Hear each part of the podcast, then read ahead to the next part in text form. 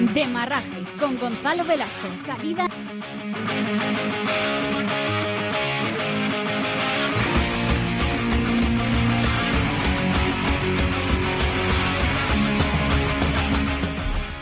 ¿Qué tal? ¿Cómo estáis? Bienvenidos al Rincón Semanal del Ciclismo en la antena de Libertad FM. Programa número 75, el que os tenemos preparado para el día de hoy porque ya sabéis que cada lunes de 7 a 8 de la tarde os contamos todo lo que ocurre en el mundo de la bicicleta. Aquí arranca un nuevo demarraje.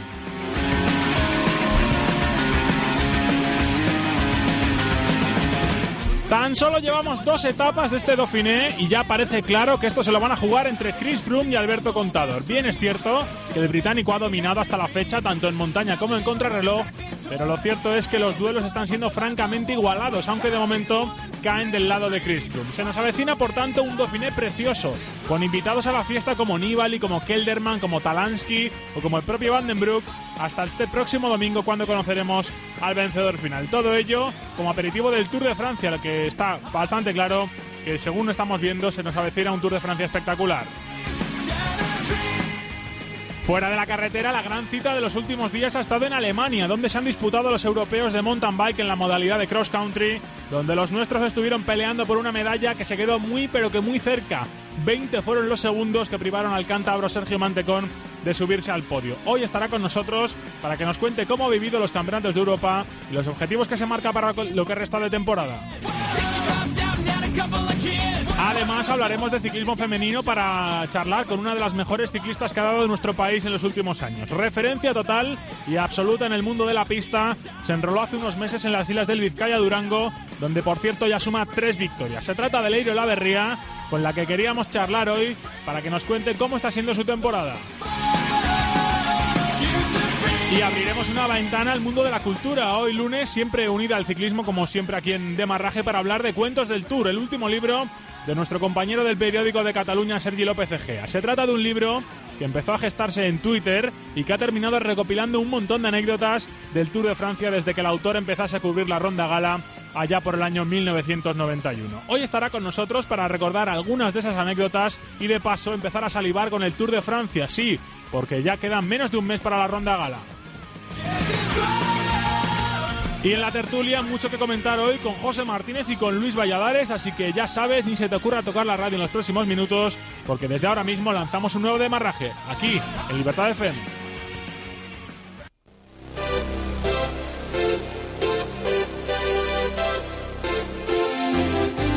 Salida neutralizada.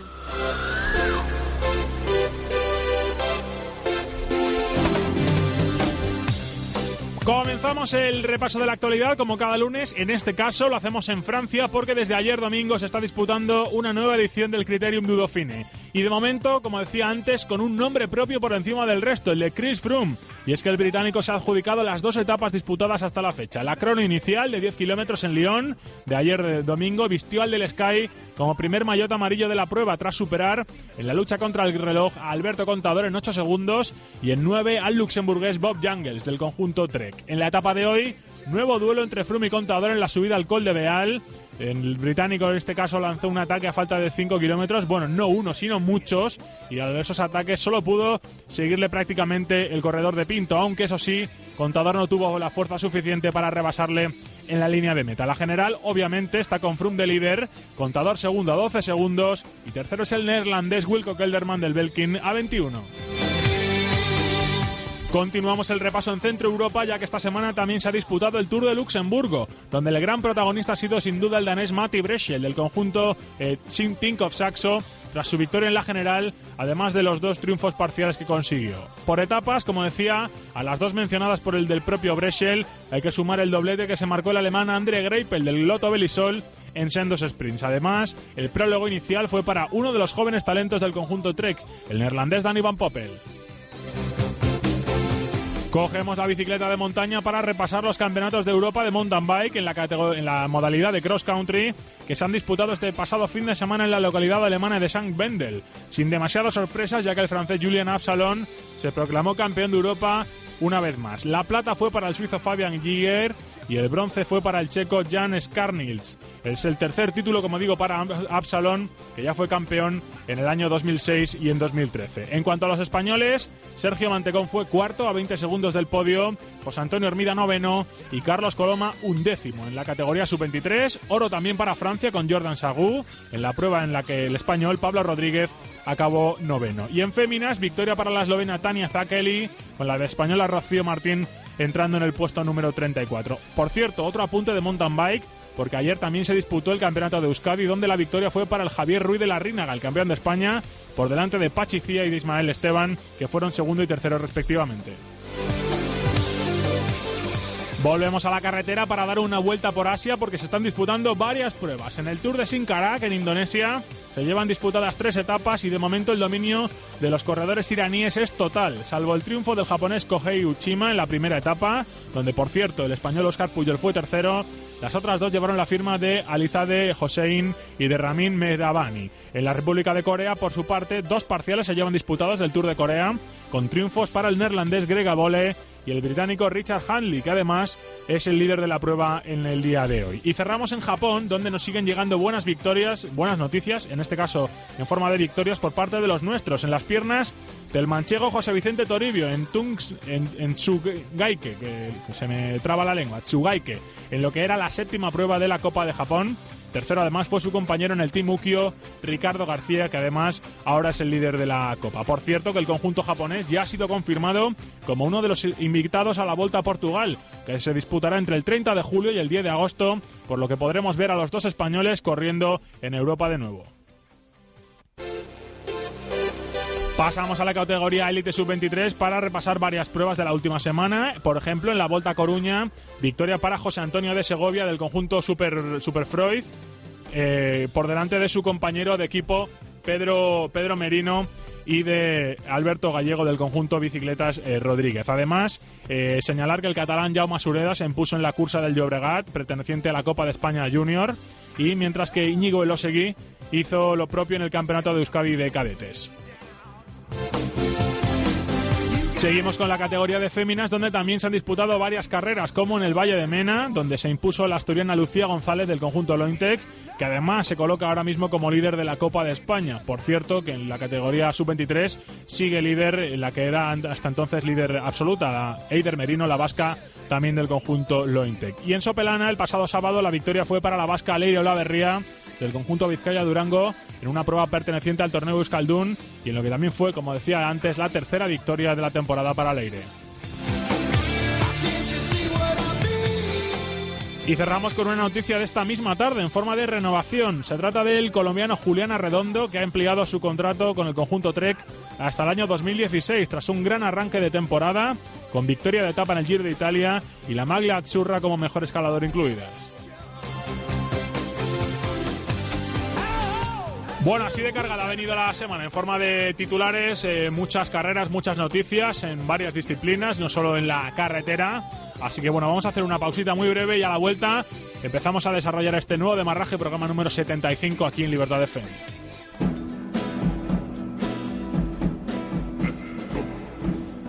Los fines de semana, qué gusto es desayunar eh, escuchando la radio. Información, entrevista y humor.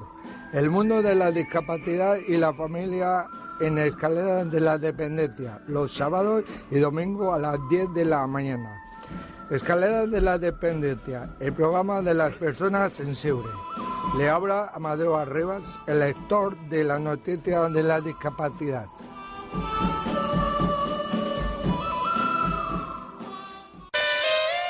Si quieres conocer todo lo relacionado con la gastronomía, tienes una cita de lunes a viernes, de 2 a 3 de la tarde, en La Cazuela. Durante una hora en directo, disfrutarás escuchando a los mejores cocineros Hablamos de productos de calidad y sobre todo te proponemos muchos planes culinarios para disfrutar con los tuyos de la gastronomía en estado puro. Bajo la dirección de Martín Market y Sonia Ayala, sortearemos muchos premios y te enterarás de lo que sucede en el mundo gastronómico. Recuerda, de lunes a viernes, de 2 a 3 de la tarde y por supuesto, todo lo que bien huela a la cazuela.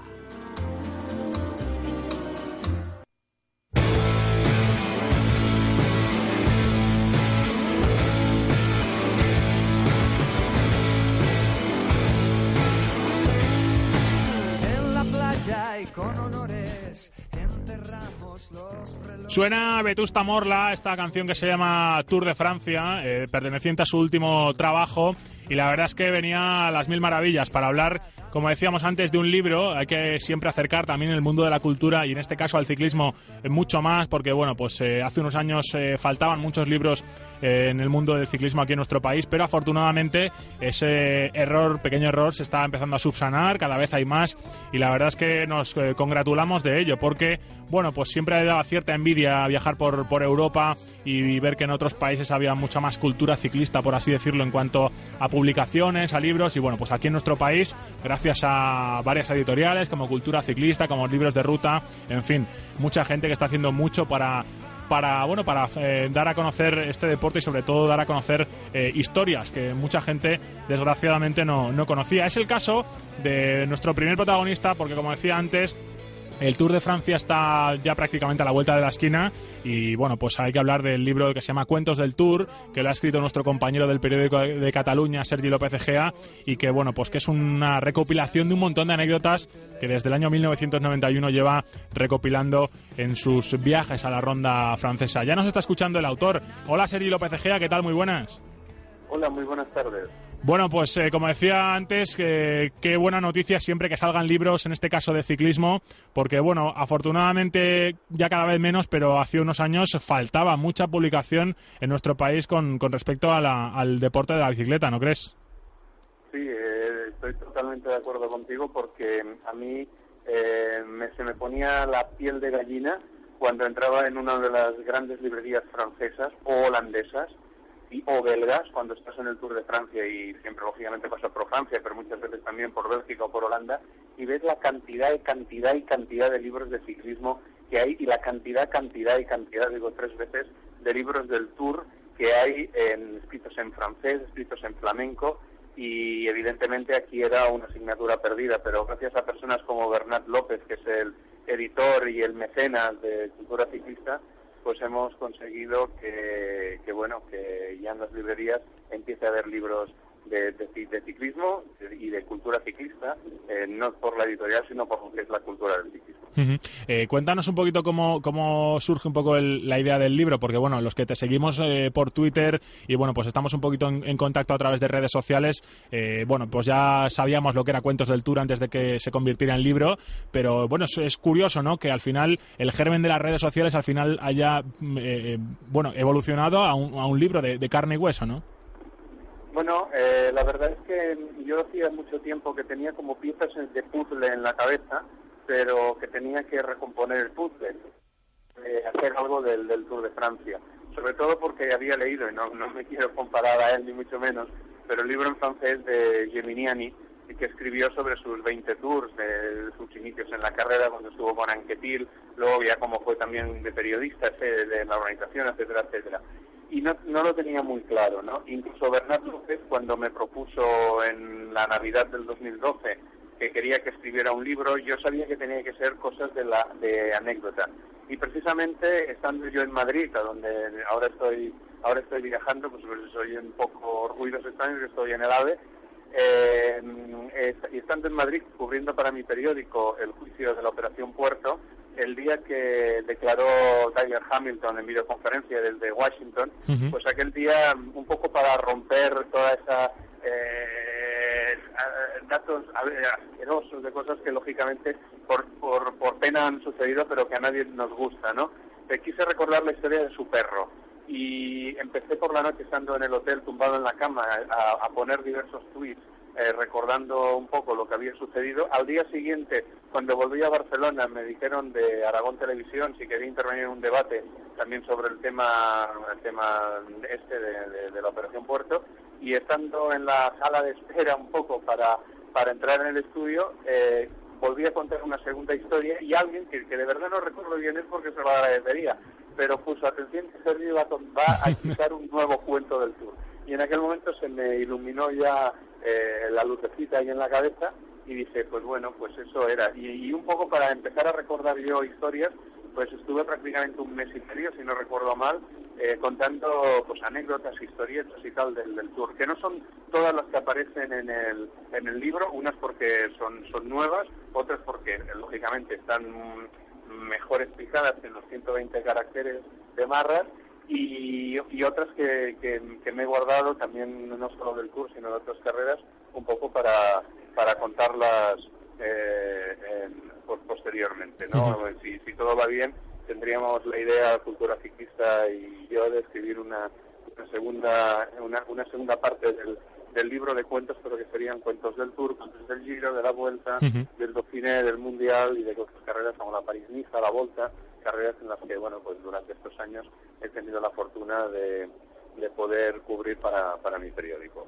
Eh, Sergio, hablábamos de, bueno, pues desde el año 91 cubriendo el, Tour de Francia, se dice pronto, eh, bueno, habrás visto absolutamente de todo. Eh, yo te quería preguntar un poco cuál ha sido un poco lo que más te ha impresionado para bien del Tour y el momento que, nunca te hubiera gustado vivir.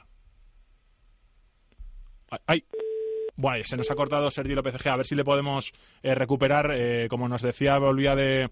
Estaba viajando ahora mismo desde Barcelona hasta, hasta Madrid eh, para presentar mañana su libro Cuentos del Tour en la librería La Central, en, la Plaza de Callao de, Madrid, en la calle Postigo de San Martín, junto con Pedro Delgado. Y la verdad es que, bueno, pues muy interesante todo lo que nos estaba contando porque al final lo que él decía, ¿no? De, unos tweets más o menos eh, inocentes, eh, pues al final pues sale un germen para contar, bueno, para escribir un libro y para plasmar pues 23 años de, bueno, de cobertura del Tour de Francia en las páginas de cuentos del Tour. Eh, Sergi, ¿estás por ahí otra vez? Perdona, que se había cortado. Yo, no, yo no, me he movido, pero el tren como va tan rápido y entra en un túnel, a veces se corta. Es, es, el problema que tiene el, Nada, no te ¿eh? preocupes. Te, decía que después de 23 años eh, cubriendo el, Tour de Francia, eh, te preguntaba por, por el momento que más te ha impresionado para bien y aquel que, bueno, pues que nunca te hubiera gustado vivir.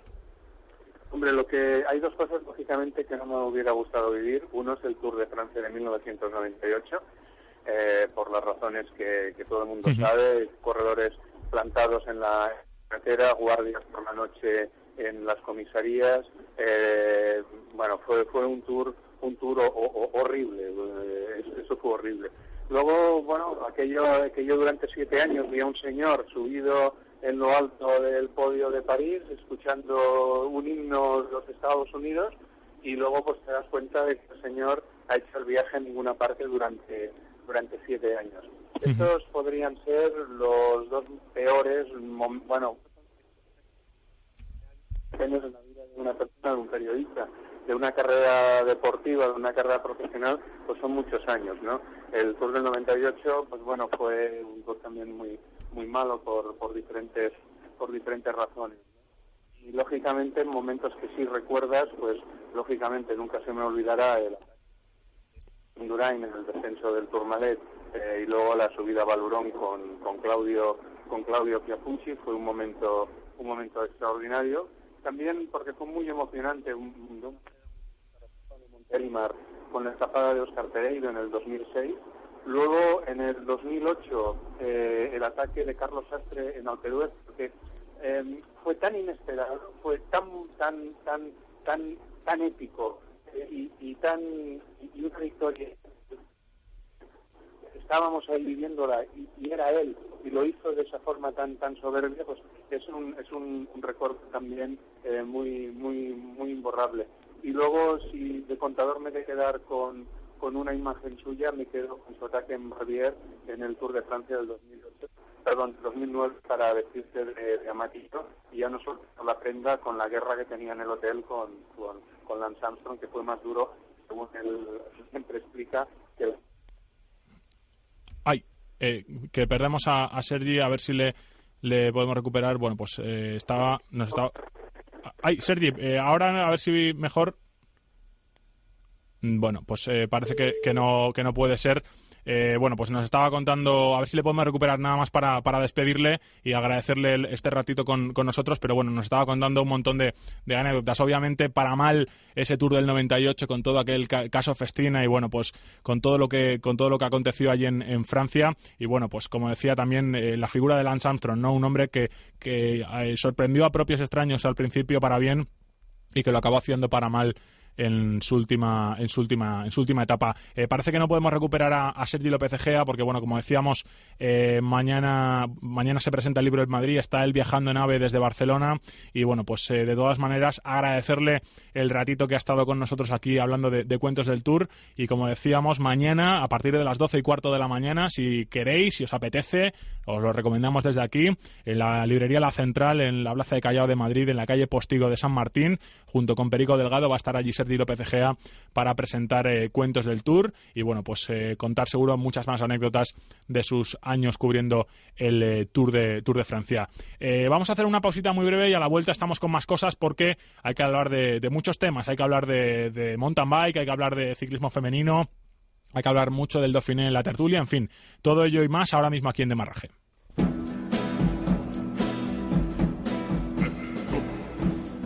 Los fines de semana, qué gusto es desayunar eh, escuchando la radio. Información, entrevista y humor.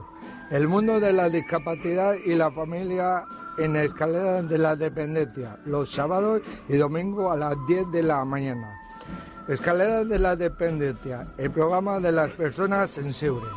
Le habla Amadeo Arribas, el lector de la noticia de la discapacidad.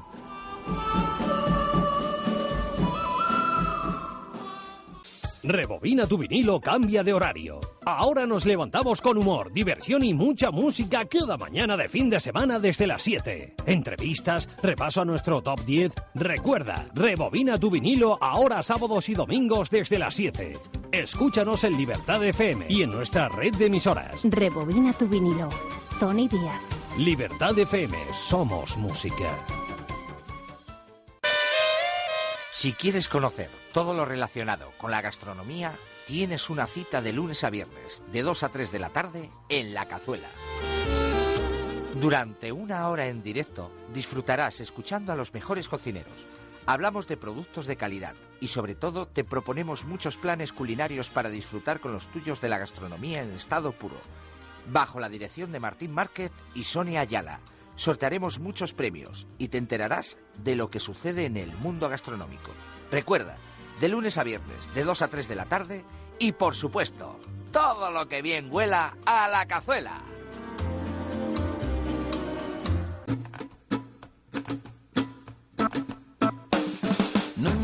Las distintas capacidades no nos hacen diferentes. Tenemos mucho que contarles. Bienvenidos. Un programa ejemplo de integración con espacios para toda la familia. Música, entrevistas, relatos y noticias, donde cabemos todos. Si crees que la integración es un derecho, no un reto, este es tu programa. Bienvenidos.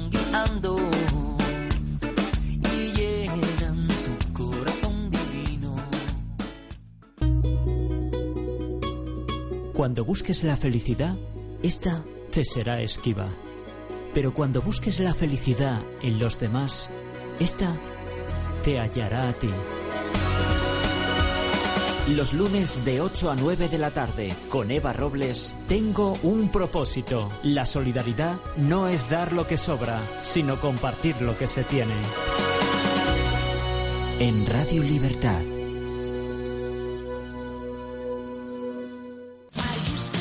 Si te gusta el mundo del automovilismo, no te puedes perder Sobre la Marcha. De lunes a viernes de 5 a 7 de la tarde, Enrique Manzano y todo su equipo te presentan las últimas novedades del mundo del motor. Así que ya lo sabes, de 5 a 7 de la tarde, Sobre la Marcha, tu programa dedicado al mundo del motor y seguridad vial.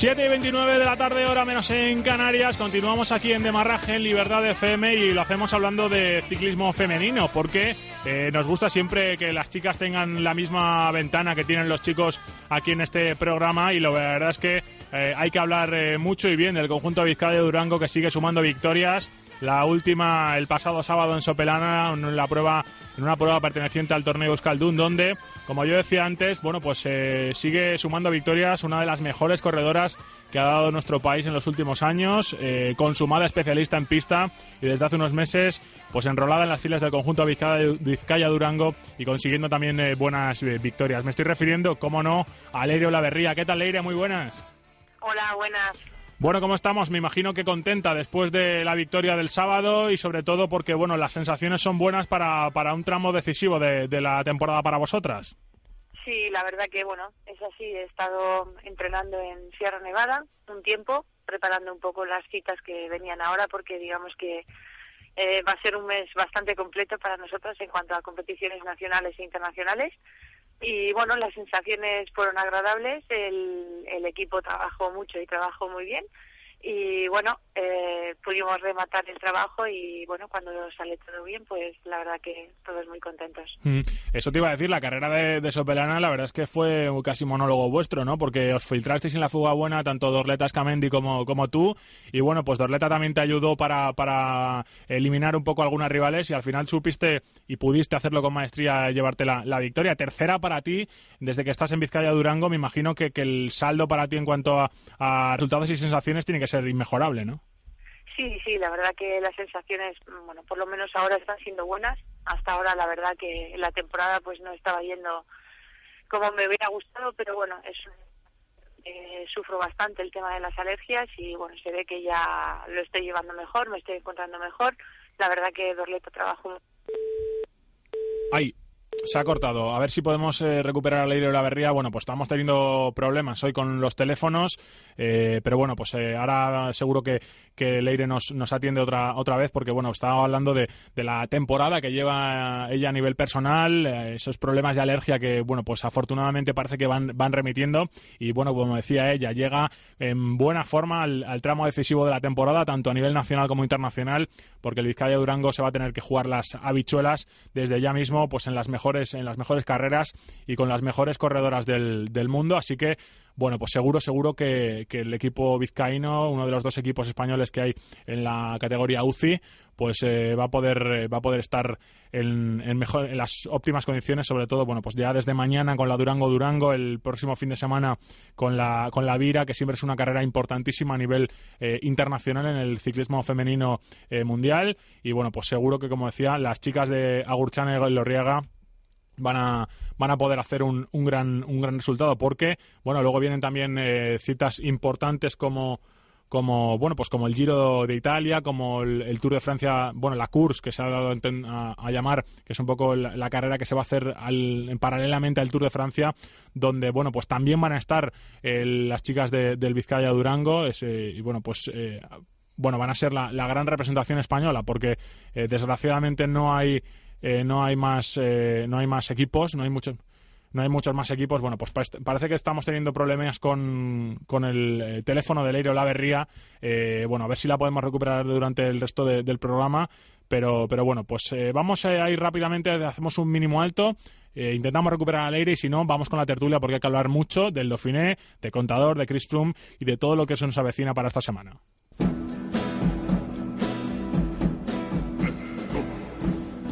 Los fines de semana, qué gusto es desayunar eh, escuchando la radio.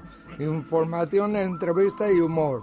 El mundo de la discapacidad y la familia en escalera de la dependencia, los sábados y domingos a las 10 de la mañana. Escalera de la dependencia, el programa de las personas sensibles. Le habla Amadeo Arrebas, el lector de la noticia de la discapacidad.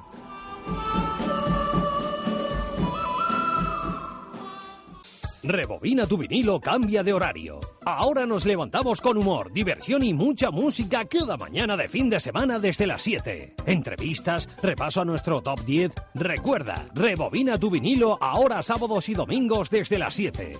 Escúchanos en Libertad FM y en nuestra red de emisoras. Rebobina tu vinilo. Tony Díaz. Libertad FM, somos música. Si quieres conocer todo lo relacionado con la gastronomía, tienes una cita de lunes a viernes, de 2 a 3 de la tarde, en La Cazuela. Durante una hora en directo disfrutarás escuchando a los mejores cocineros. Hablamos de productos de calidad y sobre todo te proponemos muchos planes culinarios para disfrutar con los tuyos de la gastronomía en estado puro. Bajo la dirección de Martín Market y Sonia Ayala, sortearemos muchos premios y te enterarás de lo que sucede en el mundo gastronómico. Recuerda, de lunes a viernes, de 2 a 3 de la tarde y por supuesto, todo lo que bien huela a la cazuela.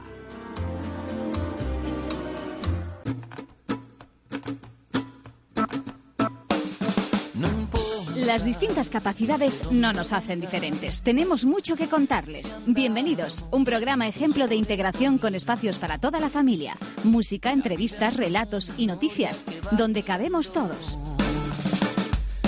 Si crees que la integración es un derecho, no un reto, este es tu programa. Bienvenidos.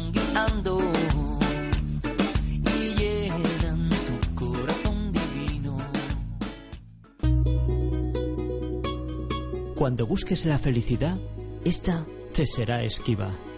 Pero cuando busques la felicidad en los demás, esta te hallará a ti. Los lunes de 8 a 9 de la tarde con Eva Robles, tengo un propósito. La solidaridad no es dar lo que sobra, sino compartir lo que se tiene. En Radio Libertad.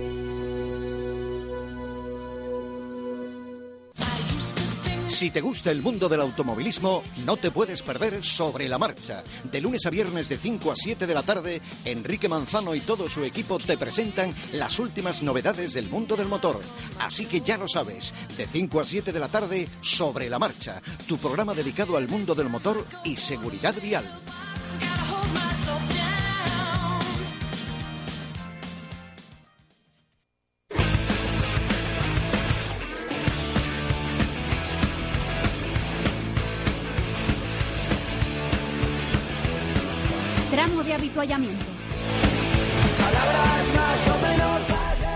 Bueno, vamos con la tertulia porque hoy la verdad es que no está siendo el día de, de las comunicaciones. Eh, nos ha fallado con, Servi- con Sergi López Egea, eh, nos ha fallado con Leiro Laverría. Parece que tampoco podemos contactar con Sergio Mantecón, con el que habíamos quedado para comentar su cuarto puesto en los europeos de cross country en, Alemania este pasado fin de semana. Así que bueno, vamos a analizar un poquito todo lo que está pasando en el Dauphiné, todo lo que va a pasar esta semana.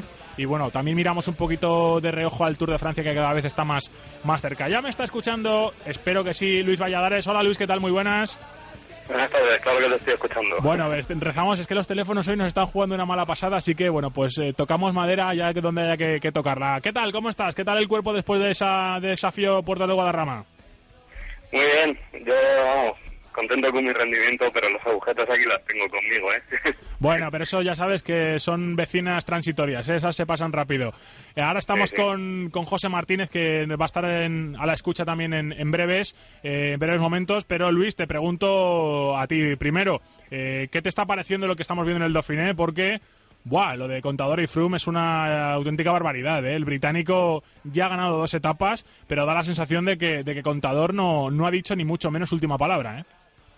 Ese es el aperitivo perfecto de cara al Tour de Francia. Estamos viendo a los dos máximos aspirantes al podio de París eh, enfrentarse en un mano a mano terrible desde el primer día en Dauphiné, ayer en la crono, hoy en el primer en la primera final en alto y están preparando un espectáculo importante y a tener en cuenta porque Froome está muy fuerte y Contador también, pese a decir que, que no tiene la presión y la obligación de ganar, se encuentra en muy buena forma. Sí que es verdad que el británico ha llevado todo el peso hoy de la, de la subida, que ha sido el que ha atacado y Contador se ha limitado, que no es poco, a seguir a su rueda. Y, pero pese a que esté From el año por encima del Contador, vamos a ver cómo depara esta semana, porque va a ser muy larga y todavía van a pasar muchas cosas. Está claro que ellos dos son los máximos favoritos, no solo a los fines, sino al Tour de Francia. Ya está por ahí también José Martínez. Hoy le hemos dado vacaciones aquí en el estudio. Desgraciadamente para mí no le tengo aquí a mi derecha, pero está al otro lado del hilo telefónico. ¿Qué tal, José? Muy buenas. Hola, muy buenas. Nos echamos de menos mutuamente, ven a mí. Sí, sí, hoy ha sido, está siendo un programa complicado, ya sabes, los, los teléfonos que, que se ponen en huelga de vez en cuando. Pero bueno, aquí estamos para comentar todo lo que está pasando en el Dauphiné. Y bueno, como decía, como decía Luis, el, el duelo Froome-Contador, Contador-Froome, eh, espectacular hasta la fecha. Y bueno, el, el británico que está como una auténtica moto, ¿eh? Se nota que después de todos aquellos problemas que tuvo a mediados de marzo, principios de abril, aquella baja de la Lieja Bastoña Lieja, por ejemplo, el descanso o el entrenamiento intensivo que ha tenido en el Teide le ha venido le ha venido fantástico al, británico y estas dos etapas desde luego nos dejan muy claro que ahora mismo a nivel de, de, aspirantes del Tour hay dos corredores que están un peldaño de forma por encima del resto que son Alberto y Christopher Quizá lo único que nos faltaría por saber es una contrarreloj larga. Mm, ¿Cuál sería la, la, diferencia ahora mismo entre uno y otro? Porque en esta Dauphiné no va a haber una crono larga como, como venía siendo tradicional en la prueba.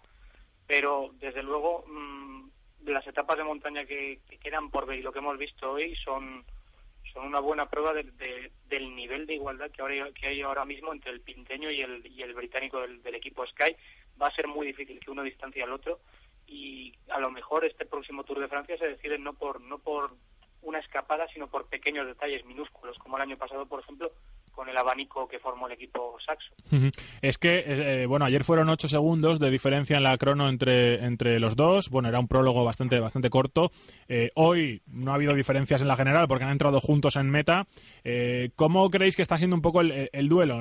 ¿A, quién está favoreciendo más? Obviamente Froome ya tiene dos victorias, cosa que Alberto Contador de momento no en este Dauphiné, pero da la sensación de que, de que está siendo un empate técnico casi, ¿no? Porque Froome, fíjate que, fijaros que ha atacado hoy por activa y por pasiva varias veces, eh, ataques muy potentes y no ha sido capaz de soltar al pinteño en ningún momento. O sea, eh, no sé cómo estáis viendo eh, ese, ese duelo, sobre todo porque da la sensación de que se va a decantar a favor de uno o de otro por, por cualquier pequeño detalle, Luis.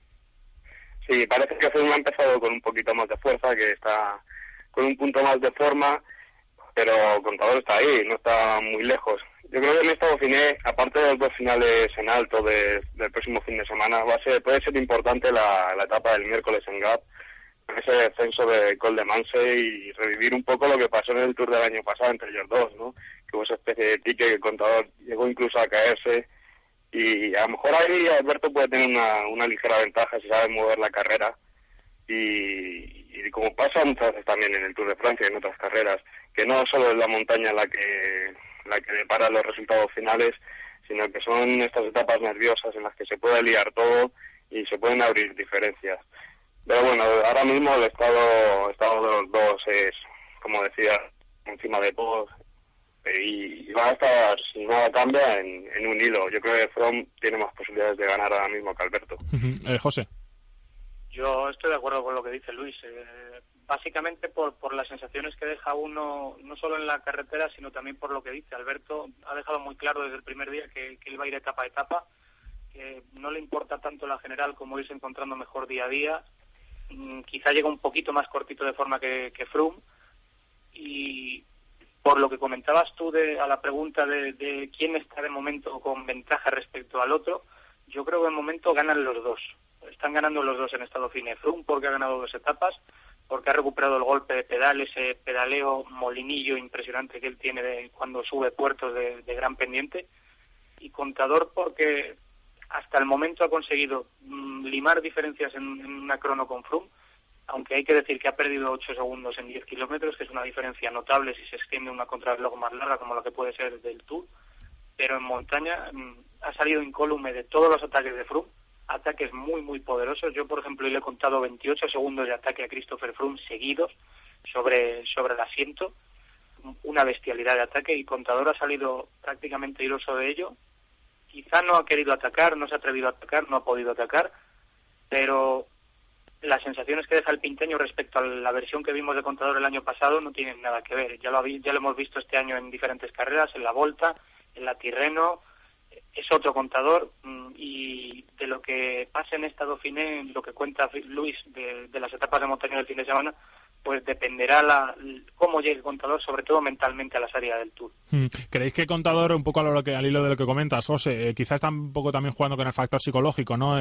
El, bueno, aguantar todos los ataques hasta que, bueno, pues eh, haya algún momento en el que se puede atacar él y, rebasar al británico, hacerlo, pero de momento, bueno, da la sensación de que lo de hoy ha sido también un poco, eh, pues eso, estar ahí, ¿no? Ver que, que Froome lo ha intentado por activo y por pasiva y que no ha sido capaz. Veremos a ver si cuando lo intente contador, Froome quizá le quedan menos fuerzas o, cómo se desarrollan las, las, etapas, ¿no? Pero quizá Contador de momento se encuentra cómodo, ¿no? En ese, en en ese rol de, de, esperar, ¿no? Y de, y de ver cómo se desarrolla la carrera. Sí, yo pienso que, que Alberto está muy fuerte mentalmente. Hoy decía, después de la etapa, que había llegado a, creo que a 207 pulsaciones. Para mantener eso, la cabeza tiene que estar muy, muy centrada y tiene que ser muy fuerte. Pues en el primer momento que, llegas a, ese límite en tu corazón, eh, sueltas el, pedal y, y aflojas, y él no lo ha hecho.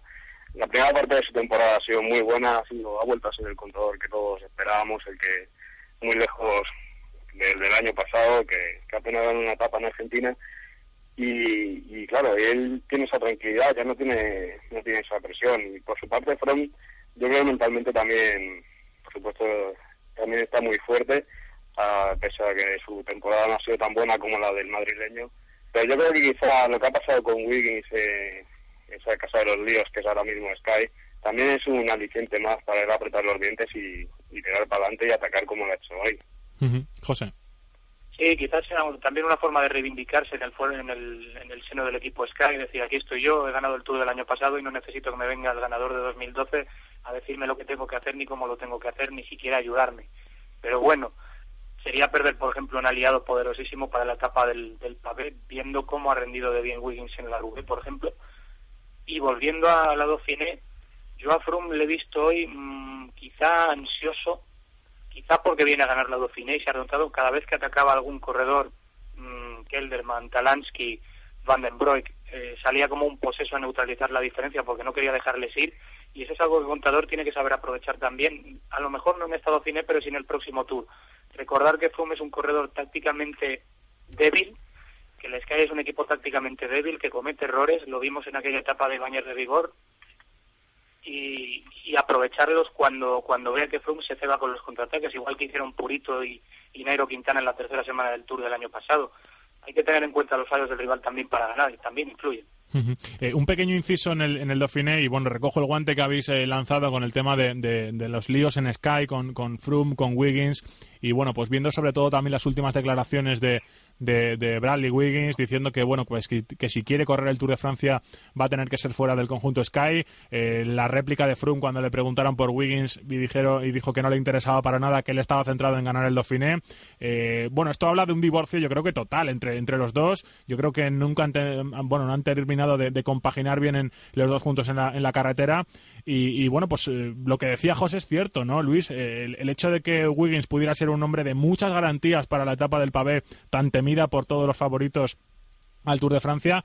Bueno, pues veremos a ver qué equipo lleva eh, eh al, Tour de Francia, pero, pero bueno, pues mm, eh, apartar un poco a Wins de esas labores, eh, quizá también quieran premiar un poco la, paz dentro del equipo y bueno, pues tirar de otra gente que pueda ser muy válida para, para el pavé, gente como Geraint Thomas o, algún otro, y bueno, pues que, como digo, que no llegue la sangre al río en cuanto a declaraciones, ¿no?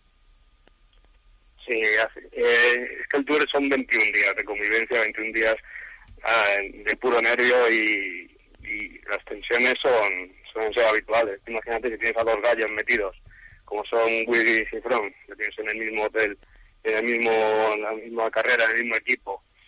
Eh, ah, puede que te compense un día para la etapa del, del pero quizá te reste para el resto de, de carrera.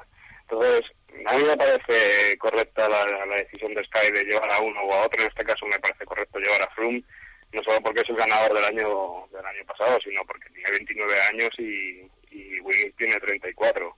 Eh, quizá, bueno, quizá, eh, yo creo que da más garantías Froome que Wiggins a la hora de, ganar el Tour de Francia. eh, José, ¿cómo lo ves? El, bueno, todo el contencioso fuera de la carretera que hay en el Sky. Yo creo que eh, dentro del Sky no han sabido controlar una bola de nieve que se les ha hecho gigantesca y ha acabado por llevárseles por delante, porque mm, da la sensación, al hilo de lo que nos llega desde Inglaterra, desde el Reino Unido, que Wiggins y Froome tienen sus eh, periodistas afines dentro del mundo de la prensa, del mundo del periodismo de ciclismo, lanza sus mensajes a través de ellos en lugar de resolverlo en el foro interno del equipo, que es donde se debería resolver verdaderamente. Mm, a mí me da la sensación de que entre ellos parece que no hablan o no quieren hablarse, no quieren solucionar sus problemas entre, entre sí. y prefieren que la polémica siga y dejarle la decisión en último término a David Brace porque ya ha dicho que le ha dicho a Froome en un tono categórico que el que decide el equipo para el Tour, el 9 del Tour, es él y no Froome. Ya veremos lo que pasa, pero mm, para mí no llevar a Wiggins, ya digo, mm, viendo el nivel que ha tenido en la Paris-Roubaix, como buen aliado que podría ser de Froome en el Pavés, sería una pérdida muy, muy valiosa para el equipo Sky y, y un potencial y un potencial factor a tener en cuenta para otros equipos a la hora de, atacarle en esa etapa al inglés. Eh, volvemos al, si os parece, al, al, Dauphiné, porque también hay que hablar de, de, otra gente, en este caso eh, de Vincenzo Nibali, el italiano que la verdad es que, bueno, pues eh, va con, con, todo al Tour de Francia como su gran objetivo de la temporada, pero sí que es cierto que da la sensación de que mm, está un puntito por detrás de lo que incluso él se podría esperar para estas alturas de, temporada, y bueno, pues es un corredor que, bueno, personalmente a mí me, me, encanta cómo corre, pero es cierto que, que, bueno, pues que ganar el Tour lo va a tener francamente complicado y bueno, pues se tendrá que conformar con pelear el, podio. No sé cómo le estáis viendo y sobre todo, hoy ha dado la sensación de que, uff, quizás ha sido de los, del, el que más ha sufrido en la última subida porque incluso gente como Talansky, como Vandenbroek o Kelderman han estado por delante suyo. Sí, ha sufrido muchísimo. La temporada está siendo está siendo mala del italiano. A mí también es un ciclista que me gusta mucho, que siempre es muy valiente pero lo hemos visto hoy, que en el primer ataque de Froome ya se ha quedado clavado y lo ha venido Dios a ver con, con con, eh, no me acuerdo mismo quién es el otro, que ha podido engancharse a la rueda y, luego, bueno, Froome también ha, han parado con un contador y se ha vuelto a reintegrar y poco a poco ha podido subir con ellos hasta el último kilómetro, que, ha sido el segundo ataque de fuerte de, de Froome, pero se le ve que está, está lejos de su, de su nivel y vamos a ver etapa tras etapa también cómo evoluciona, vamos a ver cómo llega al fin de semana y a partir de ahí ya sacaremos conclusiones para el Tour de Francia, pero está claro que tiene que mejorar mucho y además en esta nada tampoco andan muy contentos con este rendimiento, claro. José, ¿cómo ves a los cuales?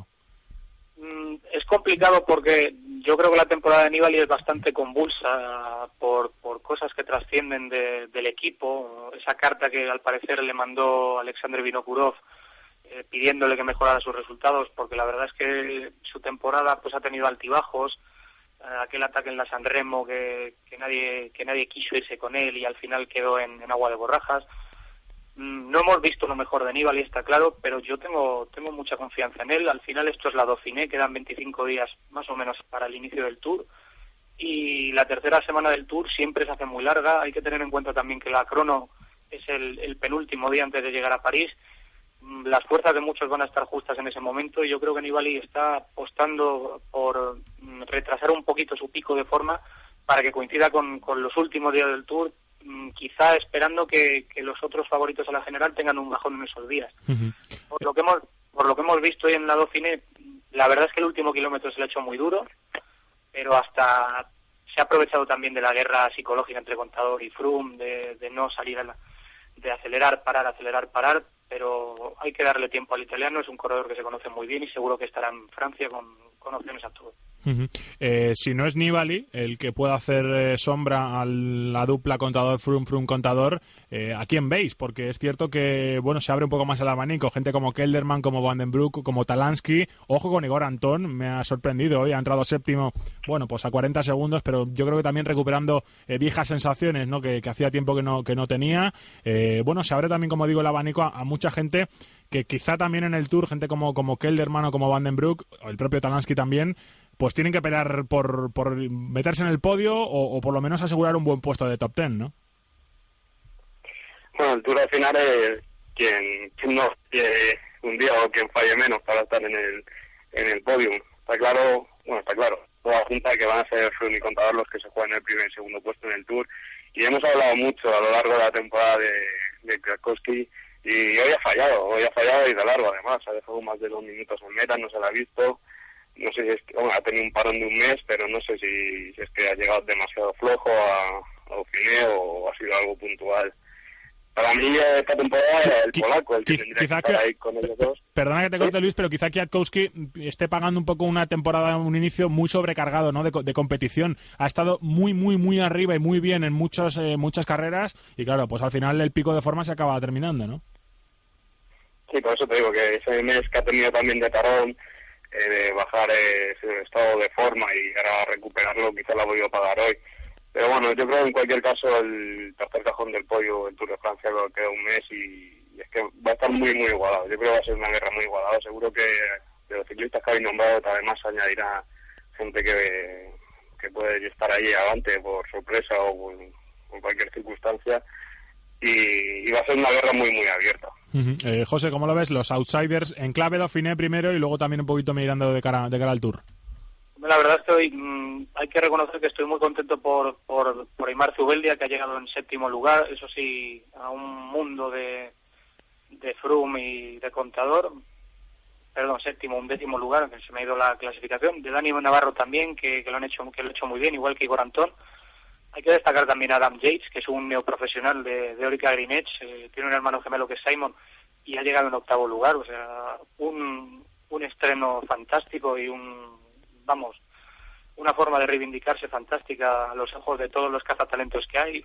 Ojo que Fernando Alonso y su equipo no hayan tomado nota de este joven chaval. Y luego de cara al Tour, yo creo que Aníbal, si las carencias que pueda tener en montaña y en contrarreloj, quizá las va a suplir con su valentía y con, con la ayuda de su equipo al hacer eh, cosas que, puedan sorprender tanto a Sky como Saxo posiblemente.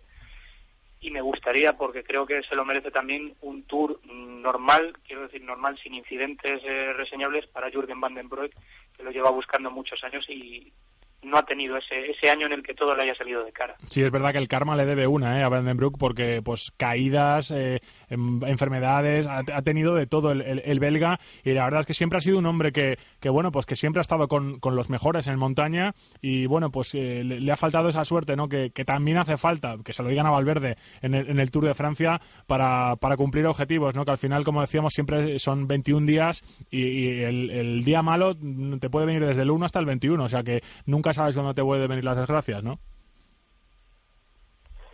Sí, la verdad. Mm. El Tour de Francia y hay que estar ahí. En estado lo mejor. Sí, José, perdona. No, que decía que Valverde es otro que, que tiene bastantes historias que contar sobre desgracias en el Tour y justo ahora que sacas el nombre del, murciano, mmm, acabo de leer unas declaraciones de Greg Lemon en el, que ha hecho al programa que tiene en Eurosport. Ah, sí, muy buenas, muy buenas, sí. Eh, dilo, eh, dilo que ha dicho, José. Metiéndole mucha mucha cizaña al equipo Movistar porque no entiende la, la no alineación o la no convocatoria de Quintana para el Tour. Incluso insta al colombiano que se busque otro equipo, viendo que en Movistar le relegan a un segundo plano. No tiene mucha fe en Valverde, además, por lo cual pues es otro es otro aliciente para que Valverde saque lo mejor de sí en este Tour y dé una, una buena actuación que un tío como Greg Lemon, que lo ha sido todo en el mundo del ciclismo, diga eso, Luis, hombre, pues es eh, por lo menos presión, ¿no? Para, para unos y para otros, ¿no? Para Movistar, para el propio Quintana, para el propio Valverde también. Y bueno, pues eh, hay un poco una bomba, ¿no? Que, ha tirado Lemon eh, contra, contra la escuadra telefónica. Sí, está la opinión muy, muy dividida. está la gente que, ha puesto que tendría que haber ido al Tour y la gente que dice que no, que está bien que que haya ido al Giro. Yo soy de los segundos. Yo defiendo la, la opción de que Nairo haya ido al Giro, de que se haya, se haya colado ahí, de que haya ganado y haya aprendido a ganar. Tiene, es que es muy joven todavía, es que no, no es un ciclista de 29, 30 años, que tiene 24, tiene un mundo por delante, tiene todos los Tours de Francia del mundo para, para disputar y, y, y esto le viene bien como experiencia. El año pasado sí, quedó segundo, pero pero le viene bien aprender a ganar, saber lo que es llevar la, el jersey de líder. Y bueno, es la última oportunidad de Valverde, que también ha rendido en el Movistar, que el equipo también le debe, le debe mucho a él por su triunfos. Y, y, no me parece mala opción para nada. Ya el año que viene seguramente cambien las formas y sea, sea Nairo el, el líder en el Movistar para el Tour de Francia. Bueno, veremos a ver lo que pasa en el Tour, antes en el Dauphiné, porque de aquí al domingo tenemos eh, carrera y buena, veremos a ver quién se lleva el gato al agua, si Froome, si Contador o si cualquier otro, si les pasa algo que esperemos que no a los dos máximos aspirantes a este, a este Dauphiné. Eh, Luis, José, un abrazo fuerte a los dos, hasta la próxima. Un abrazo, hasta Bueno, pues hasta aquí el programa de hoy. La verdad es que, bueno, pues ha sido un programa un tanto accidentado, pero esperemos que te lo hayas pasado bien, que hayas disfrutado de esta hora de ciclismo, eh, bueno, pues escuchando protagonistas, eh, escuchando también la opinión de los expertos que se pasan cada lunes por este programa. Así que yo solo a mí solo me queda agradecer a Juan Carlos Montes y a Carlos Fernández que han estado al otro lado de los mandos, de los mandos técnicos y a ti, como siempre, por haber estado al otro lado de la radio. Te vas a quedar con eh, Eva Robles y con todo su equipo de Tengo un propósito. Yo te espero el próximo lunes para eh, comentar todo lo que nos dé de sí este Dauphine. El, mismo, el próximo lunes a las 7, más de marraje. Adiós.